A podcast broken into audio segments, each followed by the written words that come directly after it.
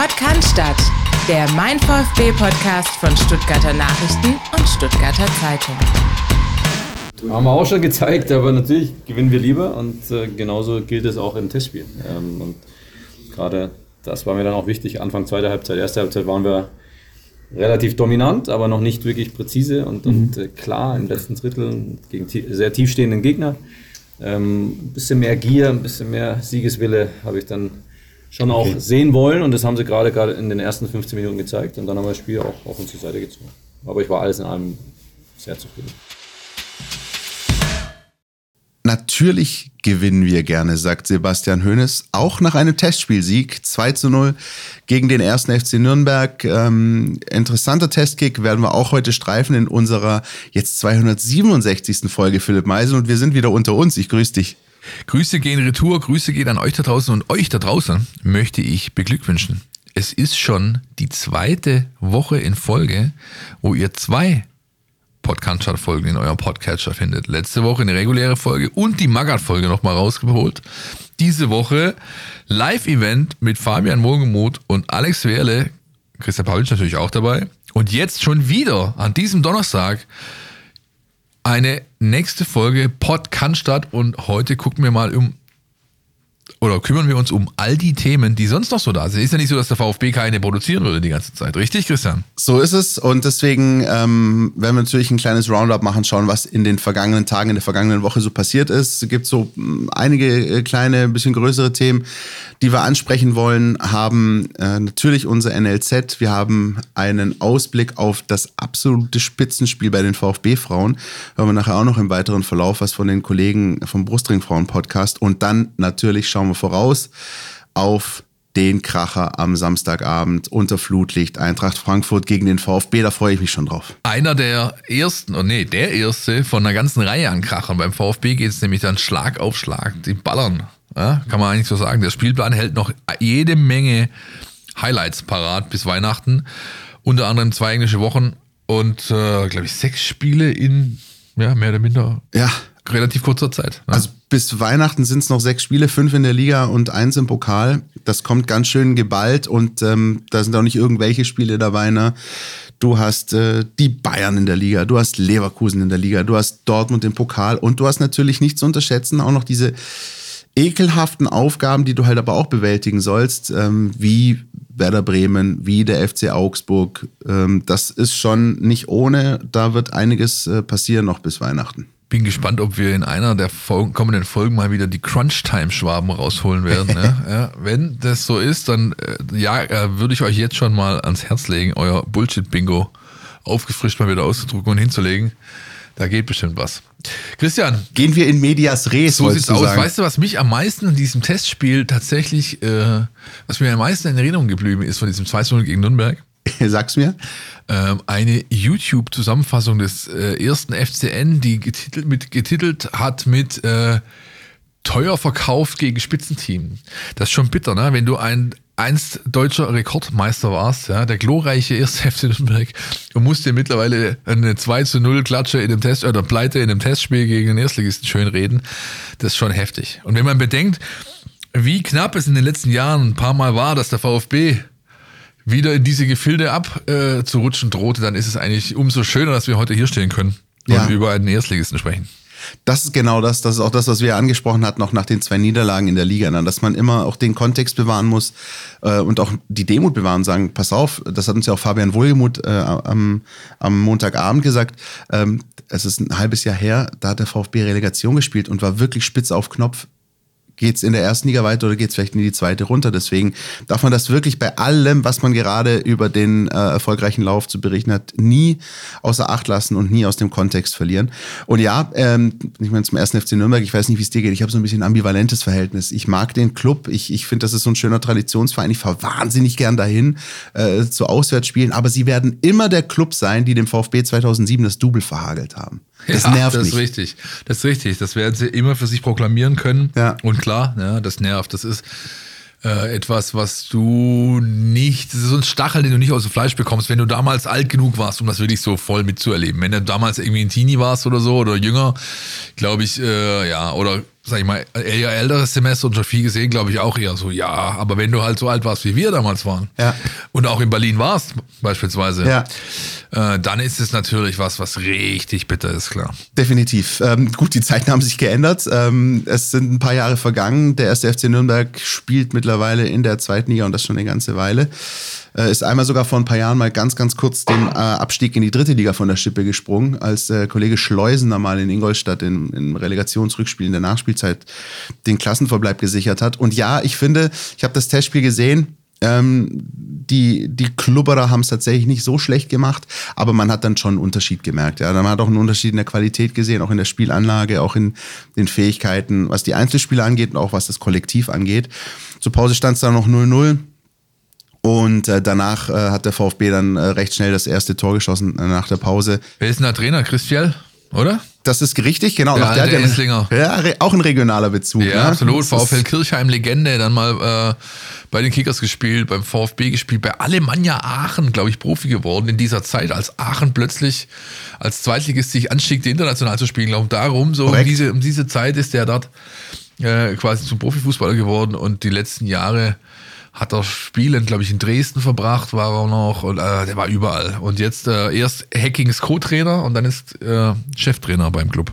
So ist es, genau. Die hatten eigentlich zuletzt in den vergangenen Wochen äh, ganz gute Ergebnisse, ähm, sind auch übrigens im Pokal auch noch vertreten und äh, spielen dort gegen den ersten FC Kaiserslautern. Also das war wirklich kein schlechter Test und das hat auch äh, Sebastian Hoeneß hinterher gesagt und wie wir es eingangs auch gehört haben, man will auch Testspiele gewinnen, ja, und das ging dann mit 2 zu 0 gut. Das war ähm, ein guter Test, wie ich fand. Äh, Genki, Haraguchi und Lee Egloff haben die Tore geschossen und was vielleicht das Allerwichtigste ist, das muss man auch nicht vergessen bei solchen Testspielen, keiner hat sich verletzt. Ja, und ähm, Eckloff mal wieder ein gutes Zeichen. Zwei Tore in kurzer Zeit. Ja, Erstes Testspiel, dann noch gegen äh, Hoffenheim 2 äh, gespielt, das 1 zu 1 gemacht. Ähm, ja, Er- er- bleib, er, er wurde, was habt, ihr, was habt ihr geschrieben? Ich hatte ja, ich, ich, ich lag ja mehr auf der Couch letzte Woche als sonst was, aber ähm, kühles Lob für Sebastian Hoeneß war, glaube ich, die Überschrift der Bild-Zeitung. Ähm, er kam wohl nicht umhin, äh, Lied zu loben, aber es, ich habe das Tape ja auch abgehört von ihm. Es kommt schon so ein bisschen durch, dass äh, er doch gerne mehr sehen würde vom äh, immer noch Talent Lee Eckloff und ja, ob Ja. das noch was wird, wird sich mal äh, rausstellen in den nächsten Wochen. Ich wage zu bezweifeln, dass da eine große Zukunft irgendwie auf ihn wartet hier beim Club. Ja, da kommt jetzt eigentlich die entscheidende Gabelung demnächst. Die entscheidende Gabelung bei der Frage, wird er ein ewiges Talent bleiben, ja, äh, und wird das immer so im, im, im Hinterkopf bleiben oder passiert da doch noch was? Zuletzt, du hast es gesagt, ähm, jetzt im Testspiel getroffen, auch für den VfB 2 getroffen. Immerhin das muss man ihm definitiv attestieren, der Junge bleibt dran. Ja, ja, Der lässt sich definitiv. nicht hängen. Ja. Die Frage ist halt nur, reicht's dann sozusagen irgendwann von der Qualität mit Blick auf die Konkurrenz auf seiner Position? Das ist vermutlich auch noch so ein Ding. Ja, klar. Und ähm, ähm, also er muss halt, ich denke, es wird diese eine Chance kommen. Und dann musst du halt da sein. Und dann musst du auch mal ein bisschen Glück haben. Ja, also wenn, wenn du dann ähm, mal wieder das Vertrauen erhältst, ja, ähm, wir wissen alle noch das Spiel in Leipzig, das war sein letzter Startelf-Einsatz. Da haben wir auch lang drüber gesprochen. Er hat ein solides Spiel gemacht, ein gutes Spiel, wenn man bedenkt, dass es gegen eine Champions League-Truppe geht. Aber es war dann halt doch auch nicht mehr. Ja, und ähm, um einen Trainer zu überzeugen, dass er da zukünftig vielleicht doch mehr Vertrauen auf einen setzt oder in einen setzt, dann muss halt mal so ein richtiger Banger kommen bei so einem Einsatz, bei so einer Chance. Und der ist halt bisher ausgeblieben. Werden wir weiter beobachten, genauso wie wir beobachtet haben und was ihr natürlich bei uns nachlesen könnt, wie sich denn die Nationalspieler äh, des VfB geschlagen haben, die äh, in den vergangenen Tagen rund um den Globus gereist Da sind und unterwegs Dinger waren. dabei, du. Ey. Krass, ne? Ja, also ähm, ich habe, habt ihr bestimmt gelesen, eine Übersicht gemacht. Am Mittwochmorgen liegt die schon raus, da waren alle Spiele beendet. Der letzte, der noch gespielt hat, war Leonidas Stergiou. Der hat für die äh, Schweiz ähm, zwei Qualifikationsspiele absolviert für die U21, beide durchgespielt.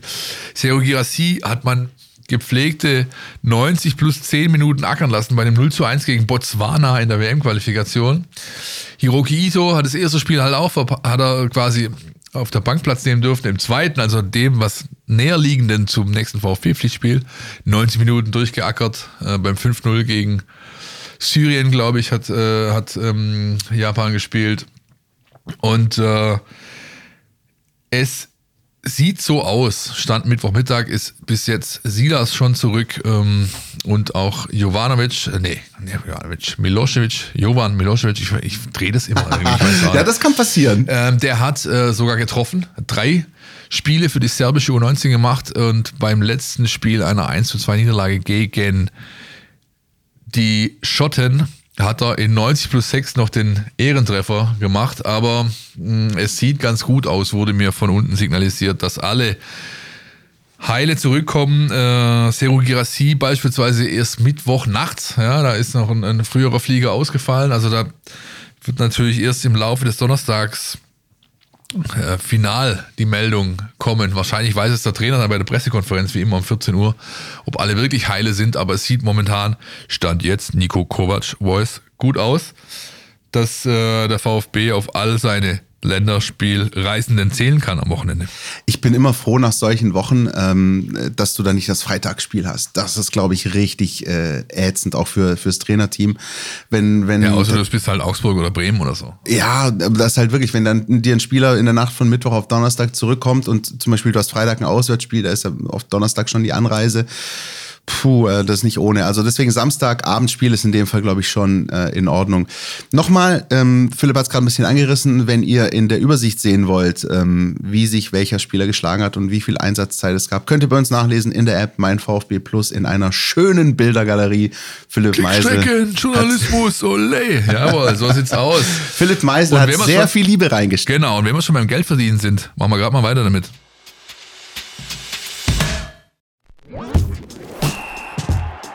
Du willst nicht nur jede Woche den Podcast hören, sondern zu jeder Zeit voll über den VfB Stuttgart informiert sein? Mit dem Mein VfB Plus Abo bleibst du immer auf Ballhöhe. Erhalte Zugriff auf das Matchcenter, Live-Ticker, multimediale Inhalte und vieles mehr. Jetzt die Mein VfB App runterladen und das Abo vier Wochen kostenlos testen. Verfügbar im Apple App Store und im Google Play Store. Geld verdienen wir nicht nur mit Werbejingles, sondern eben auch mit Klickstrecken. Es ist einfach so, dass wir die ab und zu brauchen. Ich weiß, ihr findet das immer nicht so gut, aber ich denke mal halt immer, wenn du ein bisschen Liebe investierst in die Dinger, ja, und da wirklich auch Informationen transportierst, dann ist es auch okay, mal kurz fünf, sechs Bilder anzuklicken. Dadurch helft ihr uns wiederum, unsere Reichweite stabil zu halten, was uns wiederum hilft, diese Reichweite äh, über Marketingmaßnahmen zu Geld zu machen. Insofern profitieren alle davon. Und äh, ja, Und weißt du aber was, Philipp, das macht ja auch teilweise, also mir macht das ja dann auch Spaß. Ich bin jetzt leider zuletzt nicht ganz so oft dazu gekommen, aber ich, ich liebe es ja auch in diesen Bilderarchiven zu wühlen und zu gucken. Da gibt's ja von Ja, jedem es VfB-Spiel zurück in den Ja. letzten Jahrzehnten hat es Bilder und da mal so, so Perlen rauszuholen. Ich habe da auch so meine, meine ein paar Favoriten, die ich da gerne mal nenne. Äh, da gibt's natürlich ein paar wunderbare Bilder. Ich weiß nicht, als Jens Lehmann noch beim VfB gespielt hat, gibt's ein paar ikonische. Es gab auch schon auf der Spielerfrauentribüne das eine oder andere ikonische da Bild. freut er sich immer. Das ist Christians. Das Also- ist Christians Jagdrevier, die Spielerfrauentribüne. Aber, ja. aber tatsächlich auch so, so, so, weißt du, so diese Dinger. Jeder hat, ich glaube, jeder VfB-Fan hat so besondere Bilder im Kopf. Äh, wenn, und wenn es Kurani und Glepp gegen Menu sind, wenn es. ja, und du ähm, findest, du findest natürlich, das ist doch, Ja. äh, ich bleib dabei, wenn du den Leuten in dieser Bildergalerie eine tolle Geschichte verkaufen kannst oder einen schönen emotionalen Rückblick, dann ist das doch alles in Ordnung. bevor wir im Pro-Seminar Ja. Online-Journalismus landen. reden hier. wir doch mal über Neues aus der Mercedesstraße. Was gibt's denn alles aufzuarbeiten der letzten, ja gut, sieben, acht Tage? Ja, also ich glaube, es sind einige Dinge passiert, die, ähm, die der VfB dann zum Beispiel auch mit einer äh, Pressemeldung äh, dann verschickt an uns und äh, eben dann auch nach außen kommuniziert. Ähm, es sind ähm, ein paar schöne Dinge, ein paar weniger schöne Dinge. Ich weiß gar nicht, womit willst du anfangen? Willst du fangen wir erstmal mit den weniger schönen Dingen an? Ja, Ne? dann haben wir die abgeräumt, richtig. Ähm, was äh, unschön ist, was es natürlich immer mal wieder gibt, äh, auch in Fußballstadien leider immer noch, ähm, sind rassistische Äußerungen, antisemitische Äußerungen und ähm, da hat der VfB jetzt mal durchgegriffen und äh, da wurden jetzt Stadionverbote ausgesprochen, nachdem äh, das sozusagen identifiziert werden konnte. Zwei Personen, äh, die damit belegt wurden. Ähm, da zeigt auch dieses Dächle, das, das der VfB ja installiert hat, Ja. ähm, dass das durchaus auch ja, seine Wirkung zeigt und dass da auch so eine Art, das ist ja, glaube ich, auch der Sinn der Sache, ähm, so, so ein vielleicht auch Selbstreinigungsprozess stattfindet, ja, dass man auch guckt, pass auf, das geht so nicht, dass man Menschen, das ist ja, ich meine, du, du und ich, wir standen, glaube ich, in, in ganz jungen Jahren äh, früher ähm, auch im, im Stadion und auch im Stehblock und da wurden äh, ständig schlimme Dinge von hinten, oben, unten mal gerufen und da war das teilweise auch gang und gäbe. Es ist schön, finde ich, dass es ähm, Ja, ja, keine, keine homophoben Äußerungen mehr in der Form gibt, wie es die früher auch mal im Stadion gab. Ähm, das ist, äh, das ist, das ist wirklich, da hat sich schon was verbessert, finde ich, in den Fankurven in den, in den letzten äh, 10, 20 Jahren, zumindest seit ich das verfolge. Aber es gibt halt immer noch, und das ist der Punkt, es gibt sie immer noch und deswegen ist es gut, wenn da auch mal dagegen vorgegangen wird. Ich kann mich noch an Zeiten erinnern, da ist auf der Anzeigetafel im Neckarstadion äh, gestanden Sieg, ja, Heil, nein. Ja, also insofern, we've come a long way und der ist äh, okay. Ja, in den letzten ein, zwei Jahren habe ich das Gefühl, wir als Gesellschaft, wir gehen ein bisschen rückwärts. Und das betrifft natürlich auch ein Fußballstadion, weil das ist ein Spiegelbild der Gesellschaft. Insofern ist es gut, dass da klare Kante gezeigt wird. Noch besser wäre es, äh, wenn jeder, der in so einem Block steht und sowas miterlebt, dann auch wirklich äh, sich gerade macht und äh, für die richtigen Dinge einsteht und da einschreitet, wenn sowas auftritt und dann ähm, tritt ein Selbstreinigungsprozess vielleicht in Kraft, der mithilft, solche schlimmen Auswüchse unserer leider aktuellen Zeit zu verhindern. Und unter allem steht, mein ein Stadion ist kein rechtsfreier Raum. Ja, so ist es einfach nicht. Und ähm, dementsprechend finde ich das gut. Ein rechtsfreier Raum übrigens ist auch nicht vor einem Stadion. Und das bringt mich zum nächsten Punkt. Ähm, bei dem Spiel, dem letzten, dem Heimspiel, gab es eine Polizeiaktion, die wirklich für Aufsehen gesorgt hat, muss man so sagen. Ja, ähm, es gab, die Kurzversion ist die, ähm, es gab einen Polizeikessel, äh, nachdem von äh, Vertretern der organisierten Szene versucht wurde, die Polizei von, äh, die da mit einem Großaufgebot, äh, mehrere, mehrere Beamte in Riot Gear standen an dem Platz, wo sich diese Szene aufhält, aktuell. Weil ihre eigentlichen Räumlichkeiten am Fahnenraum vorne oder Platz, der ist, der ist halt nicht in der Größe betretbar, wie sie, es- wie sie, wie sie, wie sie halt haben, diese Jungs und, und, und Mädels, ähm, weil da ist der Eingang gerade. Durch die Umbausituation ist an der Cannstatter Kurve der Eingang ja verlegt, äh, ist quasi direkt vor dem Fahnen- und Materialraum und da gibt's also immer so ein bisschen Reibereien. Die gab's schon gegen Union in dem Pokalspiel und eben dann beim letzten Heimspiel äh, gegen Dortmund hat die Polizei mal kurz äh, zeigen müssen wohl, wer hier die Hosen anhat. Und hat äh, erstmal, weil es ein Rotspiel war, also es ist ein High-Risk-Spiel, ist es kategoriert gegen Dortmund eigentlich immer, weil es da eine Vorgeschichte gibt. Es gab ja mal den Einbruch äh, im, im, in den Räumlichkeiten der Fans, wo Material entwendet wurde vor Jahren und dann immer wieder bei Aufeinandertreffen gab es äh, Scharmützel. Deswegen ist es okay, dass es ein Rotspiel ist. Ja, die ähm, das Aufeinandertreffen Stuttgart-Dortmund ist immer so ein bisschen risikobehaftet.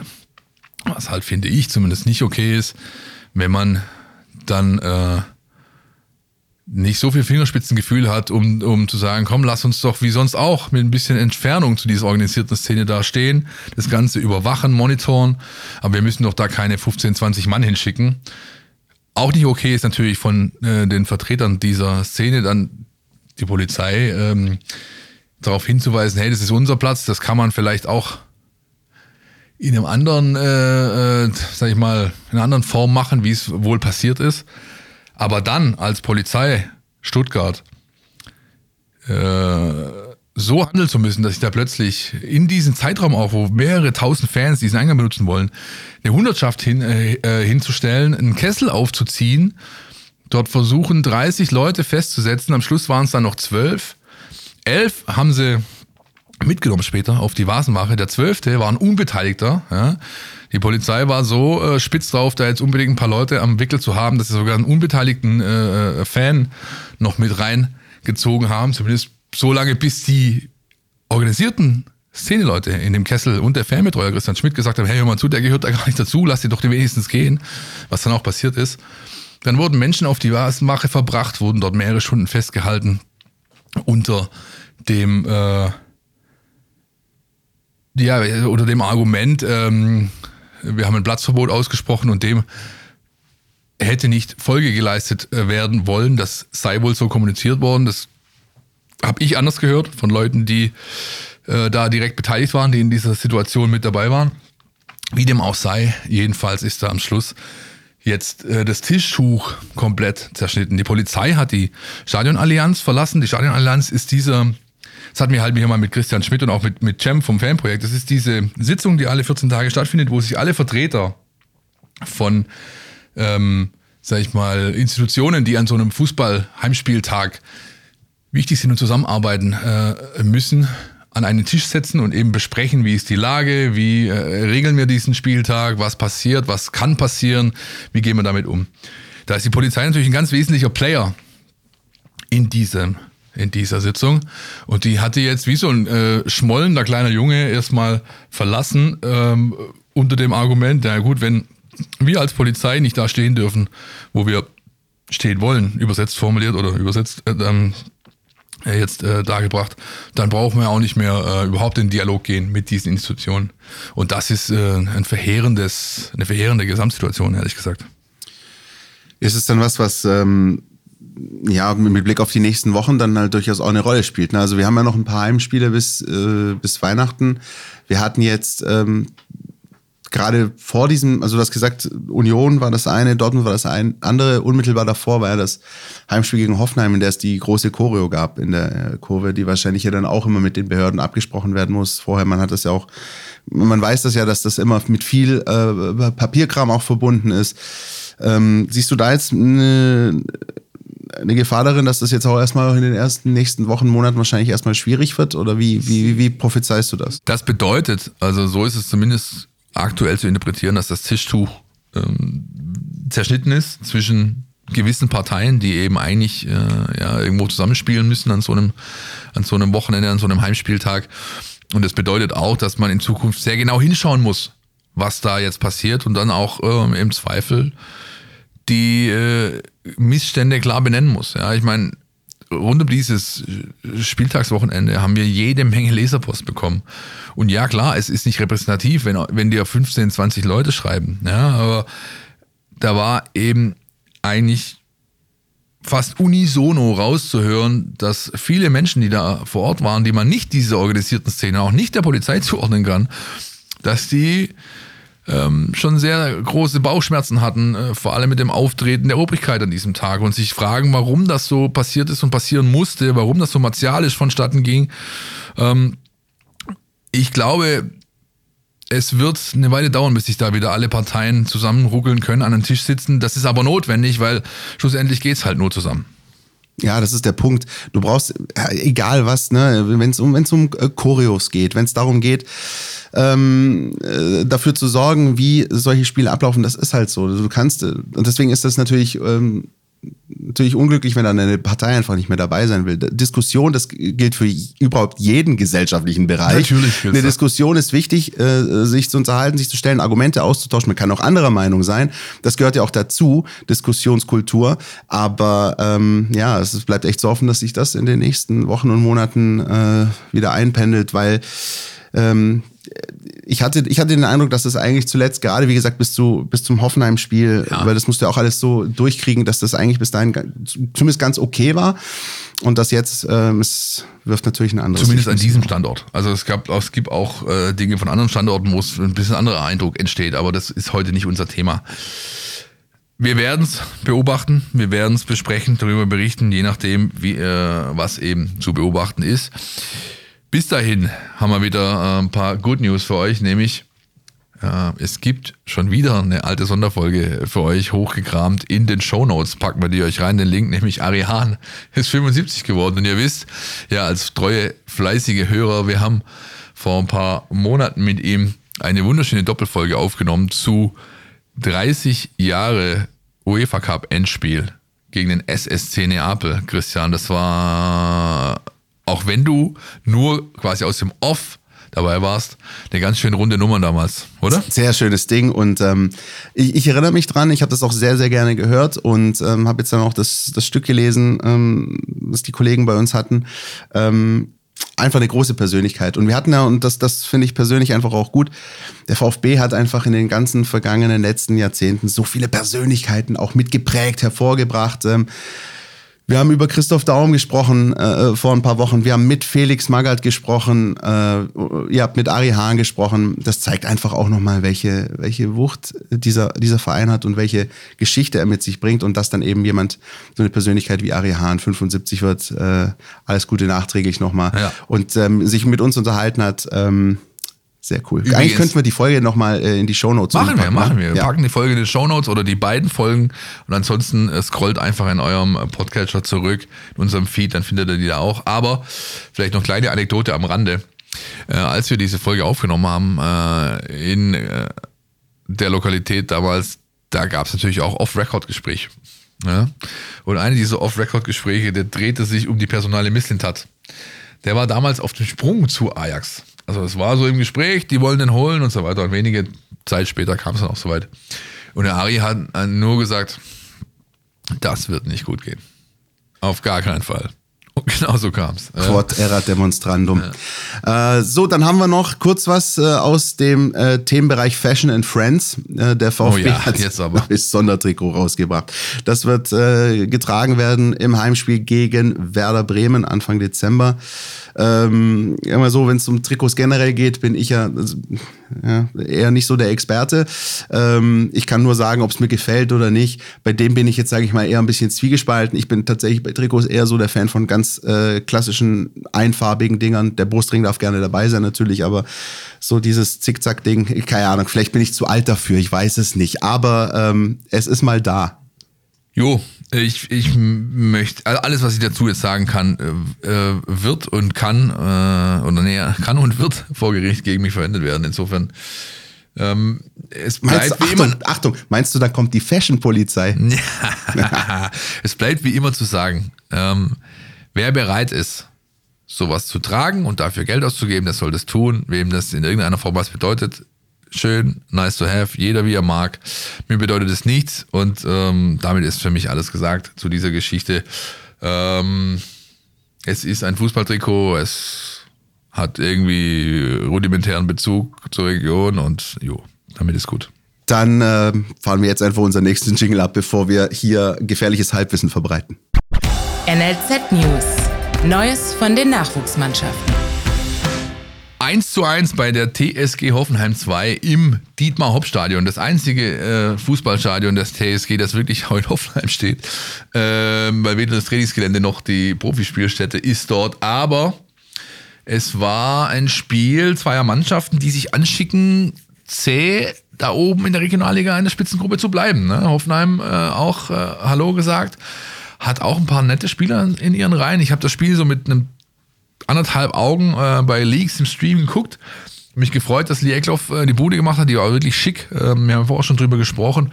Mehr gibt's dazu erstmal nicht zu sagen. Am Sonntag steht ein Spiel an, das unter der Kategorie Pflichtsieg zu verorten ist, Christian. TSV Schott Mainz. Sonntag 14 Uhr Heimspiel. Und ja, du hast es gerade angesprochen. Also in der Regionalliga, da, da, knubbelt sich so ein bisschen. Die Kickers stehen gerade so ein bisschen über den Dingen, so scheint's, wobei auch da der Abstand nicht so groß ist vorne. Die haben aber jetzt immerhin auch zum Rückrundenauftakt gleich nochmal die Kickers aus Offenbach geschlagen. Ich, Christian, ich, ja, habe Wetten abgeschlossen. auf die Kickers. Ich habe schon vor ein paar Wochen äh, gesagt, die gehen hoch. Und seitdem sind, glaube ich, drei Siege dazugekommen. Ähm, ich hoffe, ich habe das Geld gut investiert. Ja? Ich bin gespannt. Äh, aber noch haben ein paar andere Teams da ein Wörtchen mitzureden. Es sind dann echt so drei, vier, fünf Vereine, die so drei, vier Punkte Abstand sind. Ja. Du merkst Ähm, auch Homburg jetzt mit Danny Schwarz beflügelt äh, durch den Pokalsieg. Schon wieder äh, hochgewonnen, schon auswärts. Wieder, genau. Also- ja. Zweiter jetzt gerade hinter Kickers. Also es ist, ehrlich gesagt, ich, ich mag die Regionalliga äh, zu verfolgen äh, und teilweise auch zu schauen, weil halt durch diese, also das, sag ich mal, durch die breite Mitte sind halt viele Spielergebnisse äh, möglich, die dann sowas, ähm, die einfach einen Reiz ausmachen. Wenn halt jeder so ein bisschen gegen jeden äh, was, was machen kann, anstinkern kann, dann ist das attraktiv für den Verfolger, für den Zuschauer, für den Fan. Ich bin da wirklich gerne dabei gerade. Dann könnt auch ihr vielleicht dabei sein, wenn ihr Lust habt. Sonntag 14 Uhr, wie gesagt, das Heimspiel gegen Schott Mainz. Im Ähm, Schließstadion, richtig? so ist es. Die ähm, beiden anderen äh, Juniorenteams spielen bereits am Samstag um 13 Uhr beide, sowohl die äh, U19 als auch die U17. Äh, die U19 hat ja zuletzt das torlose Remis gegen die Löwen und ähm, empfängt jetzt am Samstag um 13 Uhr die TSG Hoffenheim das Team von Nico Willig. Da äh, schauen wir mal, ob da vielleicht auch mal irgendeine Voicemail per WhatsApp kommt, Philipp. Ja, möglich. Die U17 äh. derweil äh, gastiert ebenfalls am Samstag um 13 Uhr auswärts beim ersten FC Kaiserslautern. Und dann findet ja gerade noch so ein anderes Turnier statt in Indonesien, nämlich ja. mit VfB-Beteiligung. Wir haben äh, eine Geschichte schon in der App, wahrscheinlich, wenn ihr jetzt diese Folge hört, nämlich rund um oder über Max Herbert. Das ist ein Verteidiger, Schrägstrich Mittelfeldspieler, früher auch bei den Kickers gewesen, jetzt beim VfB, teilweise schon bei den Profis im Training. Ähm, eigentlich aber bei Nico Willig in der U19 im Kader, ist aber noch so jung, dass er noch äh, für die U17 DFB-Auswahl antreten kann. Hat während der WM sein Debüt geliefert, hat jetzt in jedem Spiel, glaube ich, einen Einsatz bekommen, wenn auch nie von Beginn an. Und die stehen jetzt im Viertelfinale gegen Spanien. 9.30 Uhr am Samstagmorgen, nicht die arbeitgeberfreundlichste Zeit. Am Freitag sogar, ja. Äh, Freitagmorgen, Entschuldigung, ja, äh, korrekt. Aber ähm, ich habe das Spiel, also die Gruppenspiele habe ich alle so eine Zusammenfassung nur gesehen. Das Spiel gegen die USA jetzt ähm, im ersten K.O. Durchgang habe ich mir ganz angeschaut und ich muss sagen, mm, man hat so ein bisschen gesehen bei der DFB 11, dass jetzt plötzlich K.O.-Spiele sind. Es war so ein bisschen verkrampft teilweise. Die Amis waren aber auch gut. Am Ende war ein äh, quasi ein, ein, ein fast schon dramatisches 3 zu 2 äh, Ergebnis zu notieren für Deutschland, denn der eingewechselte, äh, äh, glaube ja, Yasin Kaya, ich, äh, Spieler mit türkischem äh, Nachnamen und zumindest der Background lässt es vermuten, der hat wenige Sekunden nach seiner Einwechslung in der Schlussphase, glaube ich, in der 87. Minute sozusagen den Deckel drauf gemacht und Max Herbert kam dann in der Nachspielzeit rein, äh, hat mitgeholfen, dieses Ergebnis irgendwie noch wegzuverteidigen, zu halten und jetzt spielen sie gegen Spanien, Mann. Das ist schon ein Brett für so 17-Jährige, ja? auch wenn ein bisschen, also es war zumindest bei dem äh, USA-Spiel so, die Zuschauerresonanz in äh, Indonesien, die war so ein bisschen mittel fand ich. In dem, ja, bei dem Spiel. Die Tribünen sahen nicht ganz so ausgefüllt aus, aber ähm, äh, da, da, ist jetzt echt noch einiges dabei. Also da hast du jetzt noch, du hast Brasilien, Argentinien, ich glaube, die spielen sogar gegeneinander. Du hast die Franzosen in der anderen Hälfte noch, äh, die ja bei der EM äh, Finalgegner waren. Ähm, also das jetzt ist dann, jetzt geht's ans Eingemachte. Das wird echt spannend zu sehen sein, wie sich Einer das der besten schlägt. Spieler ist abgereist äh, mit Wade Raogo von Schalke 04, äh, der ja. äh, verletzt raus. Dafür Kapitän Noah Darwig äh, dabei, der für eine äh, Rekordsumme von Freiburg zu Barca gewechselt ist vor kurzem. Äh, in Barcelona jetzt bei La Masia in der Ausbildungsabteilung reüssiert, wie man so schön sagt. Und ähm, man darf gespannt sein, wo es doch hingeht für die DFB 11. Ich traue ihnen auf jeden Fall zu, das Halbfinale zu erreichen. Dann äh, hätten wir sozusagen den NLZ-Part und haben jetzt einen Blick auf die Frauen, bei denen gerade eine ganz besondere Woche läuft. VfB Frauen, die Highlights aus der Hafenbahnstraße.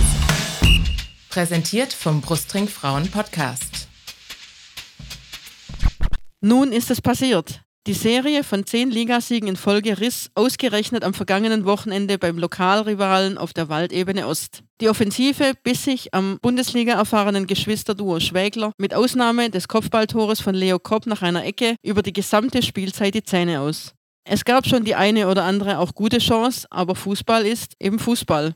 Und an einem solchen Tag fängt man sich dann zwei saudumme Gegentore ein. Ein eigentlich ungefährlicher Schuss, den Lauretta Temay unhaltbar für Lezi abfälscht und einen Sonntagsschuss in Minute 67. Aber Blick nach vorne. Am kommenden Sonntag gilt's. Denn da trifft die Mannschaft von Heiko Gerber auf den neuen Tabellenführer und Bundesliga-Reserve vom SC Sand 2 aus Südbaden. Aktuell steht auch die erste Mannschaft des SC Sand in der zweiten Bundesliga an der Tabellenspitze und schickt sich an, dort den direkten Wiederaufstieg zu schaffen. Sand 2 kristallisiert sich mit nun 28 Punkten und einem Torverhältnis von 38 zu 6 als hartnäckigster Konkurrent um den Aufstieg in die Regionalliga Süd heraus. Gespickt mit viel Erst- und Zweitliga-Erfahrung wird diese Mannschaft am Sonntag auf jeden Fall mit breiter Brust an die Hafenbahnstraße reisen. Allen voran zu nennen ist hier Mittelfeldakteurin Angela Migliazza. Diese Dame feiert im kommenden Sommer ihren 40. Geburtstag und darf bereits auf 59 Zweitliga- und 40 Erstligaspiele zurückblicken. Mit Fabienne Wirtele steht eine 25-jährige Abwehrspielerin im Kader, die der Talentschmiede von Eintracht Frankfurt, vormals FFC Frankfurt, entspringt.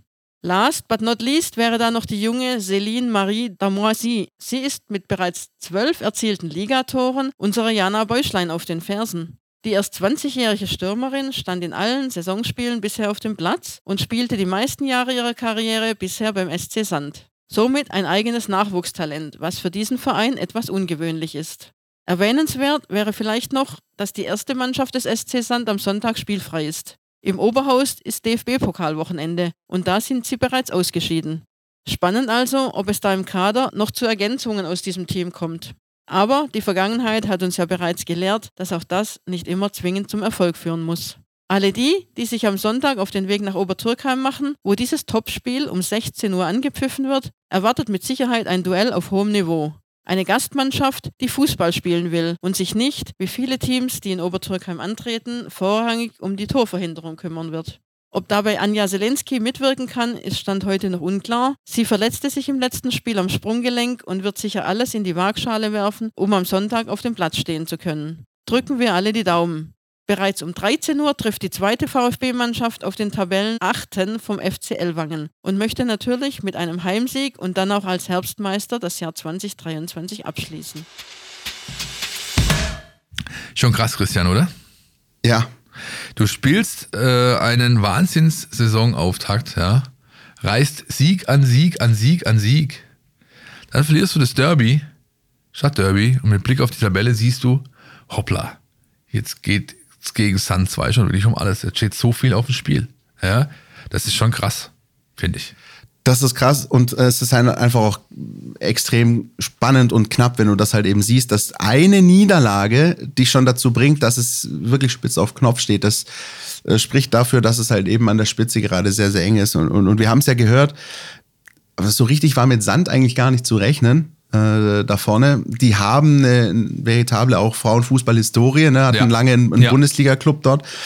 Ähm, aber dass die, dass die jetzt mit ihrem zweiten Team da so durchstarten würden, war nicht zwingend zu erwarten. Und was halt natürlich dann halt auch häufig passiert ist, nicht nur, äh, das, das, das kennt man auch, ähm, ich glaube sogar bei gerade, also ich kann dir zum Beispiel erzählen, wenn die Kroaten irgendwie ein Quali-Spiel machen, dann, dann bist du voll im Kopf bei irgendeinem Spitzenspiel vielleicht nächste Woche. Ja. Und äh, verlierst vielleicht sozusagen diese in Anführungsstrichen Pflichtaufgabe davor oder danach so ein bisschen aus den Augen. Das ist ganz, äh, das ist ganz menschlich. Das ist auch, soll auch schon den Tischtennisspielern beim TB Röth so passiert sein. ähm, das heißt, es ist ganz normal, es ist halt ein, ein, sportlicher Reflex, weil Sport ist halt nun mal einfach nicht nur äh, die Leistung auf dem Platz, es hat oft auch ne, mit dem zu tun, was zwischen den beiden Ohren hängt. Ähm, ja. Und mit, und mit der mentalen Frage. Und dann ist sehr halt, gut, dass du es ansprichst. Ja? Sehr gut, weil das ist genau darüber haben die das Spiel verloren. Ja. Die haben das Spiel über das, über das Mentale, über die Mentalität verloren, beziehungsweise der Gegner hatte einfach eine bessere an dem Tag. Er hatte, also äh, Waldebene war halt einfach unfassbar giftig, griffig, aggressiv. Die haben sich gegenseitig geholfen. Die wollten unbedingt diesen Sieg, ja. Und ähm, das konnte über die individuelle Klasse nicht gebrochen werden vom VfB. Ganz ähnlich wie die Profis zuletzt in Heidenheim. Eigentlich, ja. eigentlich ganz ähnlich. Ne? Und, und deswegen wird, glaube ich, tatsächlich die endgültige Antwort werden wir erst nächste Woche wissen oder beziehungsweise dann eben nach dem Spiel, weil ähm, es gibt jetzt, eigentlich gibt es nur zwei Möglichkeiten. Manchmal ist es dann doch auch einfach. Ne? Entweder ähm, das Ding äh, gibt einen kleinen Knick jetzt gegen Waldebene und ähm, das läuft entsprechend nicht so gut auch gegen Sand. Oder es war sozusagen der Schuss vor den Bug zur rechten Zeit, ja? dass quasi deine Antennen wieder gespitzt sind. Pass auf, diese Liga hier ist kein Selbstläufer für uns, wo wir irgendwie jeden äh, 5-6-0 ja. aus dem Stadion ja. schießen. Ich glaube, das ist dem Trainer Heiko Gerber gar nicht so unrecht. Übrigens, ja. eh ein guter Tipp, wenn ihr, wenn ihr wissen wollt, wie es um den Gemütszustand der VfB-Frauen und ihre des Trainers steht, dann einfach Heiko Gerber bei Instagram folgen. Da kriegt ihr regelmäßig äh, Content und da gab es dann schon die ersten Eindrücke aus einer Turnhalle äh, in der Umgebung zu sehen. Äh, Überschrift so grob, äh, ich glaube, ich kriege es nicht mehr eins zu eins zusammen, aber grob. Äh, Niederlage akzeptiert, weitermachen, arbeiten und so weiter. Ich glaube, darum geht's. Also es ist, es ist ähm, gar nicht so schlecht äh, zusammengefasst, denn man muss das erstmal akzeptieren zur Niederlage. Wenn man so ein Spitzenteam ist und sagt, hey, wir haben den Anspruch, auch einfach jedes Spiel zu gewinnen, ist es vielleicht gar nicht so einfach, erst beim ersten Moment mit so einer Niederlage umzugehen. Wenn man es aber schafft, dann ist genau das, dieser Schuss vor dem Bug, äh, das, was sich in den nächsten Wochen und Monaten weiterbringen kann, vielleicht sogar auch tragen kann, äh, damit es dann am Ende doch äh, mit dem auserkorenen Ziel sich gut ausgeht, nämlich dem Aufstieg aus dieser Spielklasse in die nächsthöhere. So, und dann würde ich sagen, machen wir nochmal ein kurzes Päuschen und dann schauen wir auf den Kick am Samstagabend. Ihr wisst ja, Freitag ab 1 macht jeder seins. Aber bevor ihr ins Wochenende geht, müsst ihr noch eine Sache erledigen. Eure Mails checken und den Mein VfB Newsletter lesen. Da steht alles drin, was ihr braucht, um rund um die Weiß-Roten mitdiskutieren zu können. Jetzt sofort abonnieren unter meinvfb.de.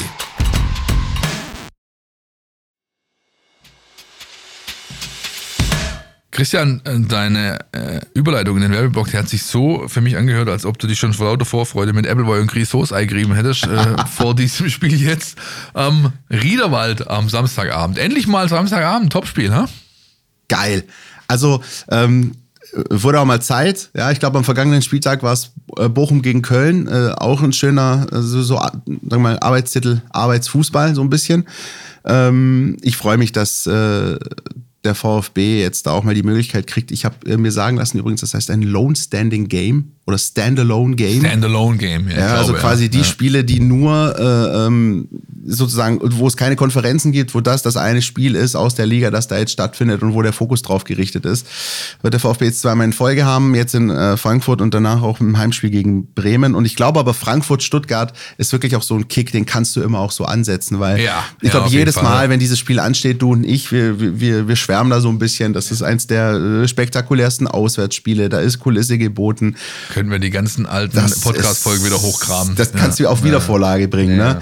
Ähm, Frankfurt auswärts immer ein Highlight und ich glaube aber auch gerade jetzt vor dem Hintergrund, wie beide Mannschaften sich zuletzt präsentiert haben, äh, auf die Frankfurter werden wir gleich noch zu sprechen kommen, da können die Zuschauer einiges erwarten, denke ich. Für mich äh, immer das absolute Highlight, das wichtigste Spiel der Saison. Und das ist auch in, diesem, äh, in dieser Saison so. Spiele gegen Frankfurt, egal ob zu Hause oder auswärts, das ist das Größte, was es gibt. Für mich als äh, Bundesliga-Verfolger im VfB-Kontext ist das einfach das Spiel. Und ich hoffe, es wird ihm, also es wird gerecht. Also ist ja immer so eine Sache, wenn du solche Spiele hast, die von vornherein Spektakel versprechen, und dann kommt irgendwann hinten so ein dröges 0-0-1-1 raus. Das will ja keiner. Also ich, ich, ich würde mich sehr freuen, unabhängig vom Ausgang, vom Spielausgang, dass dieses Spiel den Vorzeichen gerecht wird am, am Samstagabend, dann ist auch, damit es auch zu Recht auf diesen Slot gesetzt wurde. Slot ist übrigens ein gutes Stichwort. Ähm, unseren Slot hier in unserer Podcast-Folge jede Woche hat Felix und äh, den bekommt er jetzt auch, denn er blickt mal auf die Zahlen, Daten, Fakten zu Eintracht Frankfurt. Bitteschön. Der Mein VfB Gegner-Check. Unser Blick in die Datenbank. Das Topspiel der Woche ist ein traditionsreiches. Von 58 Spielen bei der Eintracht gewann die SGE doppelt so viele wie der VfB. In den letzten 10 sieht es besser aus. Vier Auswärtssiege, drei Remis und drei Niederlagen. Die letzten drei Spiele in Frankfurt endeten alle mit 1 zu 1 unentschieden. Eintracht Vergangenheit gibt es im VfB-Kader nicht. Ex-VfBler sind Jens Karl und Oma Mamusch, der auch bester SGE-Torschütze ist. Die Frankfurter haben aktuell den größten Kader Liga mit 36 Spielern. Hinter dem VfB mit 23,4 Jahren teilt sich die SGE mit Leverkusen den zweiten Platz in den jüngsten Kadern mit 24,1 Jahren. Auch im Gesamtmarktwert sind die Clubs Tabellennachbarn. Die SGE auf Platz 8 mit 188,5 Millionen, 8,4 Millionen mehr als der VfB. Es gibt sechs Feldspieler in der Liga, die noch keine Minute verpasst haben, darunter Skiri, Pacho und Anton. Trapp und Nübel haben beide viermal die Null gehalten, nur Plaswig gelang das noch einmal mehr. Das ist das Duell Platz 7 mit 18 Punkten gegen Platz 3 mit 24 Punkten in der Bundesliga. Hier hat auch die Eintracht in den Expected Points keine große Abweichung mit 1,19 Punkten weniger als zu erwarten war. In der Torverteilung könnte vor allem die Phase nach der 61. Minute bis zum Abpfiff interessant werden. Hier trafen die Schwaben bisher am liebsten. Bei der SGE sind es die ersten 15 Minuten und zwischen der 61. und 75. Minute. Bei letzterem wird es interessant, da der VfB in dieser Phase seinen meisten Gegentore kassiert hat, 6 der 14. Die 11 Gegentore der SGE verteilen sich recht gleichmäßig, also ab in Liga-Vergleiche. Der VfB ist auf Platz 3 in der Passquote, die SGE auf Platz 7. Ganz besonders knapp ist es in insgesamt gewonnenen Zweikämpfen. Hier trennt beide Teams tatsächlich nur ein einziger Zweikampf. Frankfurt auf Platz 4 mit 1078 und der VfB auf Platz 5 mit 1077. Besser ist der VfB in den Kopfballduellen und schlägt deutlich mehr Flanken aus dem Spiel. Platz 18 gegen Platz 4 ist es hier. Den letzten Platz in der Bundesliga nimmt die Eintracht auch in den Torschüssen ein. Hier ist der VfB Dritter. Geteilt letzter sind die Schwaben bei den Karten. Hier ist die SGE Sechster. Dreimal nimmt der VfB den 13. Platz ein in Laufdistanz, Sprints und intensiven Läufen. Platz 5, 4 und 2 bei der Eintracht. Skiri macht dabei dort weiter, wo er in Köln aufgehört hat, mit den meisten abgespulten Kilometern in der Liga. Ein VfB-Auswärtssieg in Frankfurt würde den Bruch einer langen Serie bedeuten. Die SGE hat seit über einem Jahr kein Bundesliga-Heimspiel mehr verloren. 15 Spiele am Stück mit 8 Siegen und 7 Unentschieden. Hvala lijepa, Felixe. ich habe ihm versprochen, dass er Kroatisch auch noch kriegt. Gut, prima, äh, prima. Ja. Äh, sehr spannend. Ähm, Eintracht Frankfurt und natürlich auch sehr spannende, wie sagst du, Spieler, wie heißt das? Die es im Blick zu behalten gilt. Spieler, die es im Blick zu behalten gilt, genau, wunderbar. Ähm, ich habe äh, tatsächlich lange überlegt, ich hätte auch ein paar Optionen gehabt. Ich habe mich dann am Ende für Junior Dina Ebimbe entschieden der ja einer von vielen äh, hoffnungsvollen jungen Franzosen ist, die da zuletzt bei der SGE gekickt haben und der gerade im Spiel so ein bisschen ähm, seinen Stempel aufdrückt.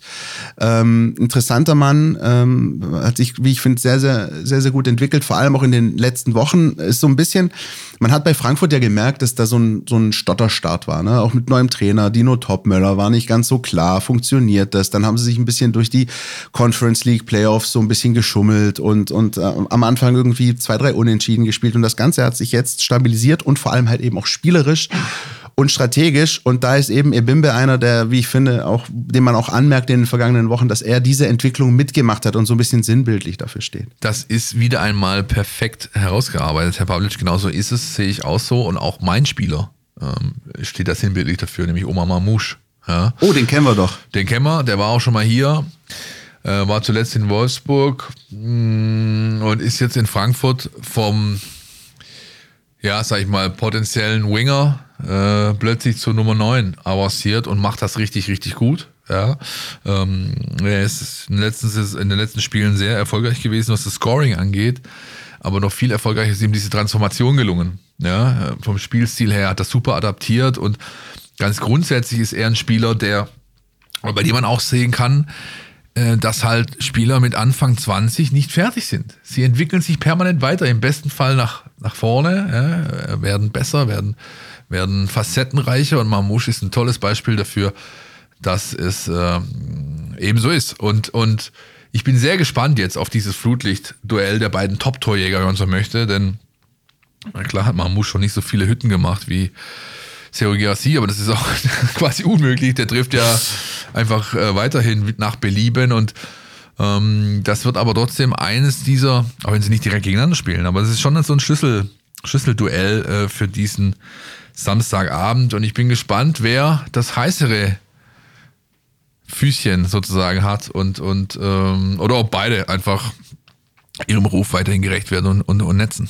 Also Oma Mamouche finde ich gerade auch in den letzten Wochen echt bockstark. Also, und vor allem da war auch alles dabei, ne? Schnelle Sprints, ähm, vorne Abschluss stark, Kopfball stark, ähm, holt Elfer raus, verwandelt die dann auch noch selbst. Ähm, gegen Dortmund hat er ein echt gutes Spiel gemacht. Ähm, zeigt sich sehr, sehr viel, wie so gesagt, das facettenreich. Das finde ich eigentlich sehr, sehr, sehr, sehr spannend. Ich finde, das hat man, ähm, wir haben ihn ja auch hin und wieder mal ein bisschen kritisiert, als er noch beim VfB war. Man hat auch jetzt, als er in Wolfsburg war, hatte man immer den Eindruck, so da irgendwie funktioniert das nicht so. Und ähm, jetzt scheint er da ähm, richtig drin zu sein. Und ich, ich will jetzt eigentlich nicht, wegen der Anglizismenquote wollte ich eigentlich, ich wollte Go-To-Guy vermeiden. Also er, er ist der ja, Spieler, der von ist seinen Mitspielern großartig gesucht gelungen. Ja, ja, der Spieler, der gerne von seinen Mitspielern gesucht wird. Also der Zielspieler, der in der Offensive von Eintracht Frankfurt. Zudem hat er sich gemausert in den vergangenen Wochen. Und ähm, ich, also ich freue mich total auf das Duell. Mamouche, Girassi.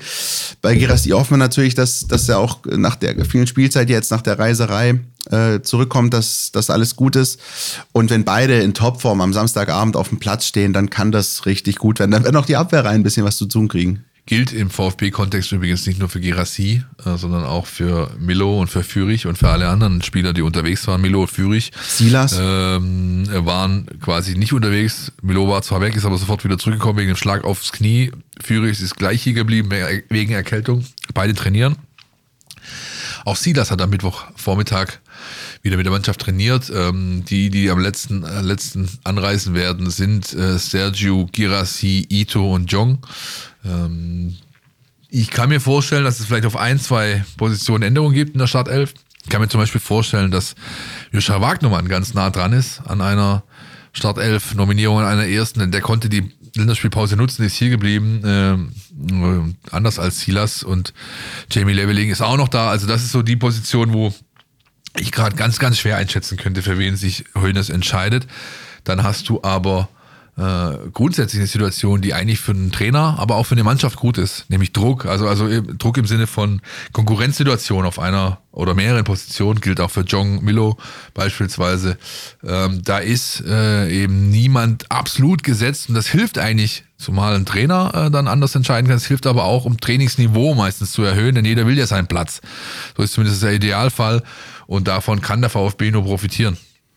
Ja, und ich glaube, dass einfach auch gerade von Spielern wie Milo, dass da einfach auch der Faktor Kreativität am Samstag wichtig sein wird, ja, bei beiden Teams, aber ähm, äh, gerade auch auswärts, man hat finde ich beispielsweise gerade bei Enzo Milo gesehen, dass er in, in Heidenheim schmerzlich vermisst wurde bei dem Spiel. Da hätte genau diese Prise Verrücktheit und, und, und äh, Entscheidungsschnelle doch durchaus auch vielleicht noch was äh, gebracht. Und das hat dann gegen Dortmund schon wieder ganz anders ausgesehen. Und ich glaube, dass Frankfurt genau so ein Spiel ist, was da auch, was da genau solche Situationen erfordern wird. Ja? Also das, ähm, da, da werden wir vielleicht den einen oder anderen Geistesblitz auch sehen auf dem Platz von beiden Teams. Also ich, wie gesagt, ich bin ja wahrscheinlich ähm, jazzen wir das Spiel jetzt ohne Ende hoch. Am Ende geht es 0-0 aus, aber, aber. Genau das wird passieren, Christian.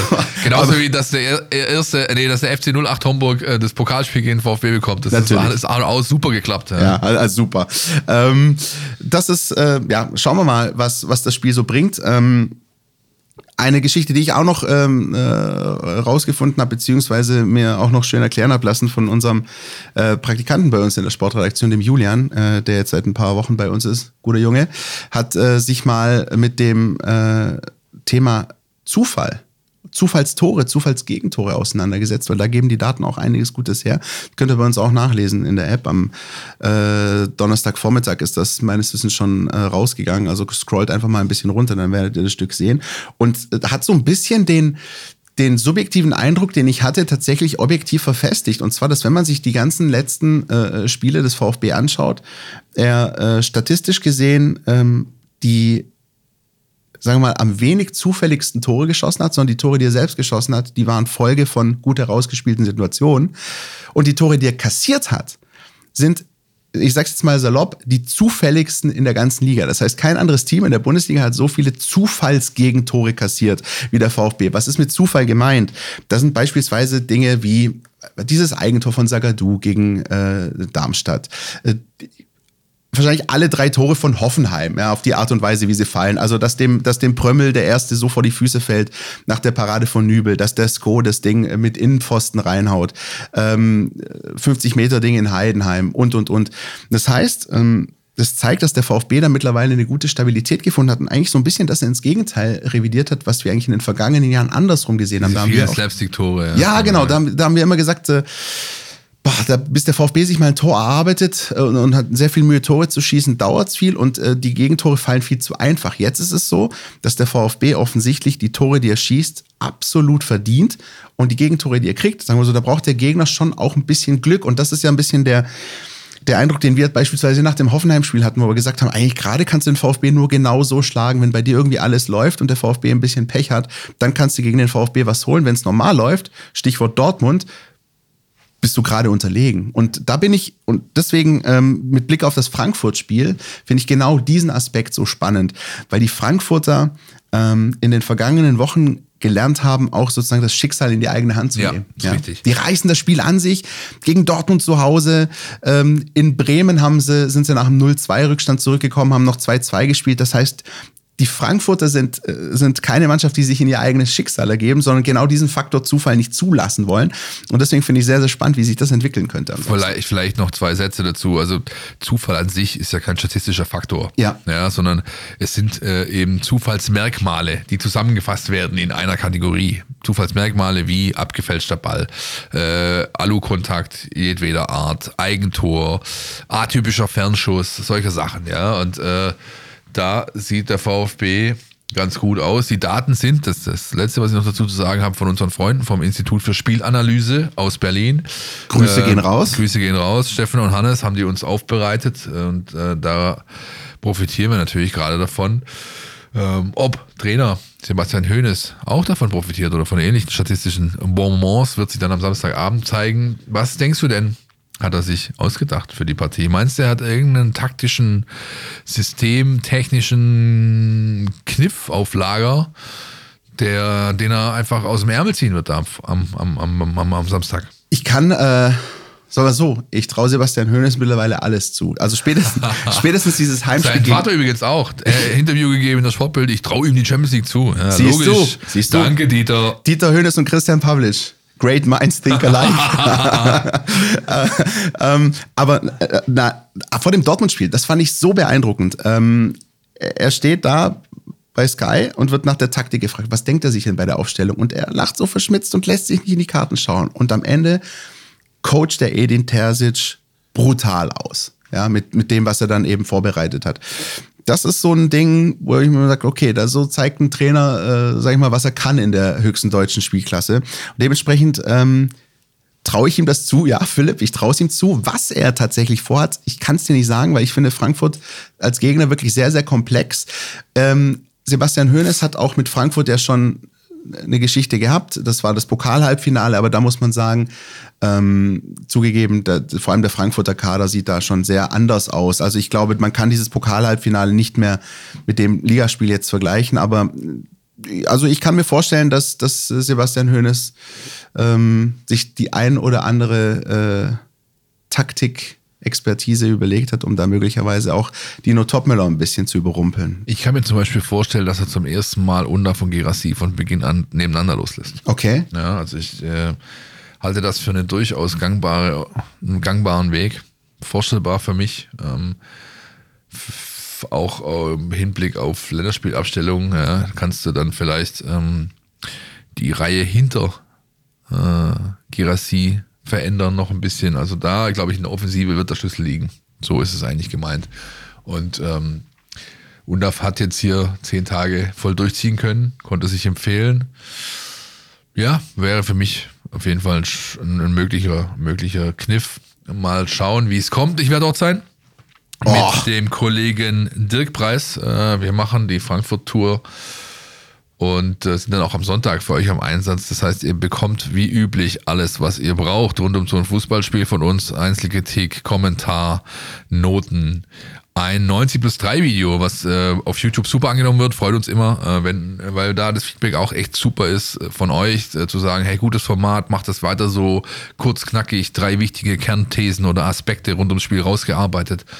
Hätten wir gerne wieder so und das gibt's natürlich am Sonntag im Tagesverlauf. Dann ähm, wahrscheinlich vom Trainingsgelände unten gedreht, denn ich werde auch das Spiel der zweiten Mannschaft gegen Schott Mainz begleiten am Samstag, äh, Sonntag. Fährt der Meisel nach Frankfurt? Ein bisschen neidisch bin ich schon. Ne? Ja, vielleicht bin ich dann derjenige nachher, der sich mit Appleboy und Grisauce einreibt. Wer weiß, wer weiß, wer weiß. Schickst mir dann ein Bild unter uns. ganz, ganz, bestimmt mache ich das, ja. Äh, unbedingt. Was noch fehlt, sind die Tipps von uns an der Stelle. Oh ja. Dann ist nämlich, äh, Felix fragt ja immer so, sag mir, was habt ihr getippt? Sag mal, sag mal, also sag mal, Meisel. Ich bleib äh, bei äh, The Murphy's Law. Es gibt ein dröges 1-1. Ach, das gibt's doch nicht. das gibt's doch Wir nicht. sind uns zu ähnlich, Christian. Und wenn du mir den Vortritt lässt, dann muss ich natürlich zugreifen. Ja, ich mach das. Ich muss mir überlegen, dass ich das in Zukunft anders einleite. Ähm, dann sag ich 1-2. Dann, dann kommt, dann, dann, dann holt der VfB den Dreier. Sehr schön, sehr schön. Wäre klasse, wenn es so kommt. Was auf jeden Fall so kommt, ist, dass ihr uns nächste Woche wieder hört. Dann ausnahmsweise mal mit nur einer Folge pro Woche. Und äh, den Blick zurück auf Frankfurt, den Blick nach vorn auf, was ist es, Bremen, ne? So ist es. Bremen dann auch wieder Und, Samstag 18.30 Uhr. Äh, wie immer mit dem Hinweis, wenn ihr mit uns in Kontakt treten wollt, Insta, Facebook, X oder die gute alte Mail, info at meinvfb.de, natürlich auch YouTube, könnt ihr uns kommentieren, wenn ihr wollt, aber wenn ihr was Wirkliches ähm, zu besprechen habt, dann ist es am besten per Mail. So kamen auch die zwei Herrschaften zu uns, die heute noch hier im Pressehaus aufschlagen werden. Wir haben ja in unseren YouTube-Shorts gefragt, wer gegen mich antreten will im Transferhistorienraten, der soll bitte kommen. Heute ist es soweit. Diese Folgen werdet ihr wahrscheinlich noch bis zum Jahresende irgendwo auf unseren Kanälen finden. Ich bin schon sehr gespannt, wer das ist und wie es ausgeht. Ob ich endlich mal jemanden finde, der mich in die Knie zwingt. Das ist nur eine Frage der Zeit. Murphy's Law hast du gesagt, ne? Ja, ja. Ja, ja, habe ich gesagt. Also gut. Dann würde ich sagen, beobachten wir auch das und äh, wünschen euch da draußen äh, ein schönes Wochenende. Es warten echt ein paar richtig gute Spiele. Ähm, also ich habe ich hab mir das schon ein bisschen so rausgesucht. Ne? Freitag äh, U17, Samstag äh, kann man sich äh, hier die U19, dann äh, Frankfurt im Fernsehen, du bist ja dort. Wird schön. Ich glaube, ich mach's mir kuschelig. Sehr gut. Bis nächste Woche, Leute. Ciao. Podcast statt. Der Mein VfB Podcast von Stuttgarter Nachrichten und Stuttgarter Zeitung.